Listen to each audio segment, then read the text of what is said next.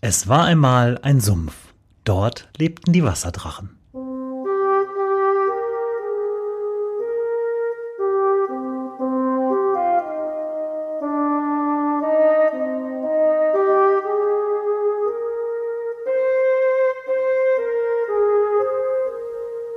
Wo die Wasserdrachen wohnen. Folge 35. Die Stadtbibliothek.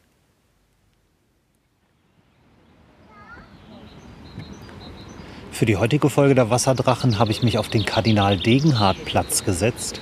Der heißt noch nicht allzu lange dazu. Äh, euch dürfte das eher hier bekannt sein als der Platz vor der Stadtbibliothek. Und zwar befinde ich mich hier hinterm Dom und der Kaiserpfalz, zwischen der Rotobornpader und der Dielenpader. Und ähm, ja, ich bin jetzt draußen vor der Stadtbücherei, weil drin ist halt wegen leise nicht so gut, wenn ich da meinen Podcast aufnehme. Aber die Stadtbibliothek ist äh, immer so ein Ort, wo ich dann hingehe für Wasserdrachenrecherchen, wenn das Netz nicht mehr weiter weiß. Und auch wenn 2015 ist, das Netz weiß ziemlich oft nicht mehr weiter. Aber hier ist mir, glaube ich, immer noch geholfen worden. Das Gebäude selber ist ähm, ein äh, Barockbau aus äh, dem dem letzten Viertel des äh, 17. Jahrhunderts. Das hier eigentlich als Domdechanei ist das gebaut worden, 1667 bis 1678. Und ähm, ja, war so der Sitz des ähm, Domdechans. Der steht, der Mann steht dem äh, Domkapitel nach innen vor, ist quasi sowas wie der Innenminister des Domkapitels. Und der hatte hier äh, quasi seinen Verwaltungsbau. Und ähm, das hier ist so der erste Profanbau des Barocks in Paderborn gewesen. Und äh, eigentlich ein ganz schönes Gebäude. Es ist zweigeschossig, ähm, weiß gekalkt und dazwischen äh, immer mit so Sandsteinverzierungen, so Bänder, die umlaufen, ähm, Fenster, die von solchen Sandsteinverzierungen eingefasst sind. Ein schöner Barockportikus mit dem Haupteingang und davor gesetzt so ein ähm, Anbau der kam erst später dazu, der kam äh, 1740, wurde das als Erweiterung äh, des Treppenhauses äh, gebaut oder als Treppenhaus insgesamt. Und das ist heute der Haupteingang, da gucke ich gerade so drauf. Ähm, ja, nach der Säkular Säkularisierung, als es nicht mehr als äh, äh, Domdechanteil genutzt wurde, war es dann äh, in preußischem Justizbesitz. Hier saß die Justizverwaltung drin so ab 1860. Und äh, bis zur Zerstörung des Gebäudes im Zweiten Weltkrieg war das äh, hier das Paderborner Amtsgericht. Ähm, beim letzten großen Angriff auf Paderborn im März 1945 äh, ist das Gebäude komplett zerstört worden. Bis auf die Außenmauern ist das ausgebrannt und äh, war dann einfach nur noch eine leere Hülle muss mal, bevor ich weiter erzähle, wie das hier weiterging an diesem Gebäude, mal einen kleinen äh, Gesamtrückgriff oder eine, einen Überblick geben über Paderborn und seine Bibliotheken insgesamt. Paderborn hat nämlich eine ziemlich lange Bibliothekstradition.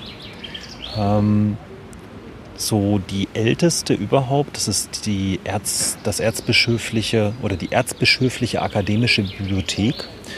Deren Vorläufer gehen so zurück bis auf das Jahr 799 und äh, ja, der Gründung der Kaiserpfalz und der Domschule. Ähm, die haben auch das älteste Buch der Stadt. Das ist äh, datiert so circa auf äh, das Jahr 840. Ähm, aber mit der Zeit, vor allem äh, als es dann anfing, dass die Leute immer besser lesen konnten und die Alphabetisierungsrate hochging, gab es natürlich auch viele kleine äh, Fahrbüchereien in den einzelnen Ortsteilen. Aber dieses erzbischöfliche akademische, diese erzbischöfliche akademische Bibliothek, die war so das Herzstück, die größte äh, Bibliothek, die es lange Zeit in Paderborn gab. Gibt es natürlich große ähm, Umbrüche in der ganzen Geschichte. Der letzte große Umbruch im Bibliothekswesen in Paderborn war sicher das Dritte Reich. Da hatte man natürlich ähm, hatte man natürlich die Bestrebung, das alles entsprechend gleichzuschalten und auch die äh, Bestände so zu kontrollieren, dass natürlich das Volk dann bitte nur das lesen sollte, was der Führung äh, genehm war. Ähm, heute haben wir eine Stadtbibliothek. Da sitzt jetzt gerade gegenüber. Das ist hier die Zentralbibliothek, nennt sich das, weil unsere Stadtbibliothek gliedert sich in vier Teile. Es gibt einmal hier diese Zentrale, das ist der größte Bau insgesamt. Ähm, es gibt die Kinder- und Computerbibliothek oben äh, an den Rathauspassagen der Rosenstraße. Und es gibt noch ähm, in Neuhaus und in Elsen jeweils eine Abteilung der Stadtbibliothek. Aber insgesamt gibt es noch zehn weitere. Ähm, meistens katholische Pfarrbüchereien irgendwo in den Ortsteilen. Äh, aber die beiden herausstechendsten sind natürlich nach wie vor einerseits die äh, erzbischöflich-akademische Bibliothek, die ich eben schon erwähnt, hat, erwähnt habe. Das ist nach wie vor die älteste und wird es auch bleiben. Und die größte und umfangreichste, die wir nicht vergessen dürfen, ist natürlich die Universitätsbibliothek oben an der Uni Paderborn. Die hat, glaube ich, wenn ich das richtig gelesen habe, irgendwo mal 1,4 Millionen Bände am Start und das ist ein richtig großer Klotz. Also wenn mir die Zentralbibliothek nicht mehr weiterhilft, die Stadtbibliothek nicht mehr hilft, dann gehe ich dann oben in die Unibibliothek und da ist dann wirklich alles vorhanden. Das Tolle ist, dass äh, all diese Einrichtungen sind ähm, auch öffentlich und können öffentlich benutzt werden. Also geht mal einfach hin und guckt euch das mal an. Nun aber zurück zur Zentralbibliothek, weil die ist nämlich äh, noch aus ganz anderen Gründen außer der Wissensvermittlung ein ganz spannender Bau. Ähm, ich sagte ja eben schon, nach dem Zweiten Weltkrieg äh, ist einfach nur eine leere Hülle zurückgeblieben. Die Außenmauern standen noch von der alten Domdechanei. Und ähm, ja, nach drei Jahrzehnten als Ruine wurde dann 1947, äh, 1974 bis 1977 das Ganze umfassend restauriert. Ähm, so in der Form, wie wir das heute von außen sehen. Schön mit seinem Schieferdach und den schönen Sandsteinverzierungen im Barockstil. Ähm, und innen drin gab es dann äh, die Idee, da die Bücherei reinzusetzen. Das war mal das Stadtmuseum bei meinem Gespräch, aber die Stadtbücherei hier reinzusetzen ähm, auf einer Stahlkonstruktion mit vier Ebenen, die eigentlich an sich wieder so ein bisschen wie ein Bücherregal funktioniert. Und äh, so hat man diese ähm, ja, alte, antike Außenhülle quasi und ein sehr modernes Innenleben. Das finde ich eigentlich eine sehr schöne Lösung. Das Ganze wurde dann 1977 zur 1200-Jahr-Feier zum Stadtjubiläum eingeweiht und äh, hat seinerzeit, glaube ich, ziemlich breite Beachtung gefunden als geschickte Lösung zwischen alt und neu. Ähm, ja, das ist eine feine Sache hier.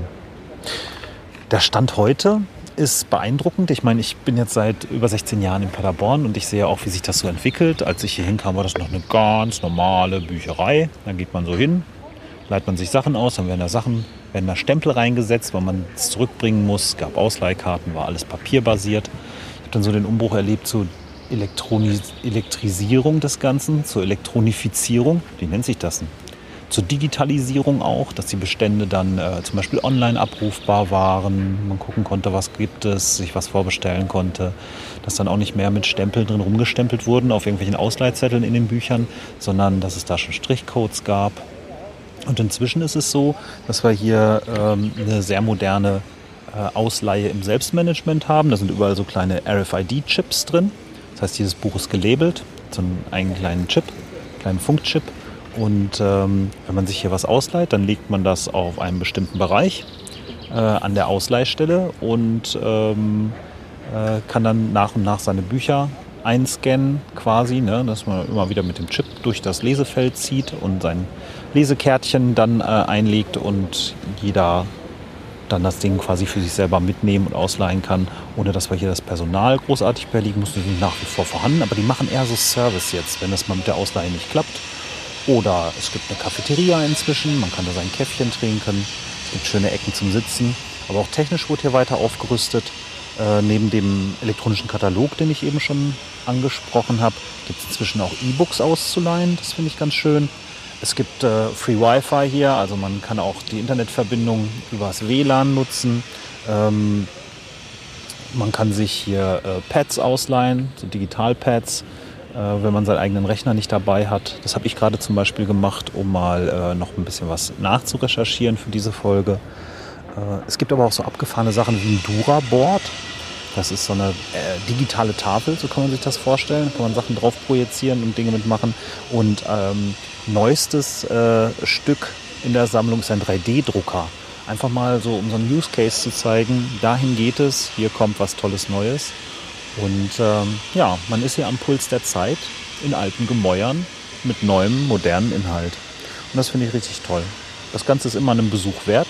Also, falls ihr noch nicht in die Stadtbibliothek geguckt habt, geht einfach mal rein. Reingehen und gucken kostet nichts. Und wer hier eine Leihkarte haben will, kostet 10 im Jahr. Und ich denke, für den Service, den man hier hat, ist das eine ganz prima Sache. Wie immer an der Stelle hoffe ich, dass euch die Folge gefallen hat und bitte um Feedback. Schreibt mir was Schönes in die Kommentare unter wasserdrachen-podcast.de und dann unter der Folge 35. Oder wenn ihr das nicht öffentlich da stehen haben wollt, schreibt mir eine E-Mail an mail at wasserdrachen-podcast.de oder ähm, schreibt doch mal eine Bewertung bei iTunes oder podcast.de äh, und gebt ein paar Sternchen ab, wenn euch das hier gefallen hat. Ich hoffe, ihr seid demnächst wieder dabei, wenn es wieder heißt, wo die Wasserdrachen wohnen. Einen schönen Tag euch noch.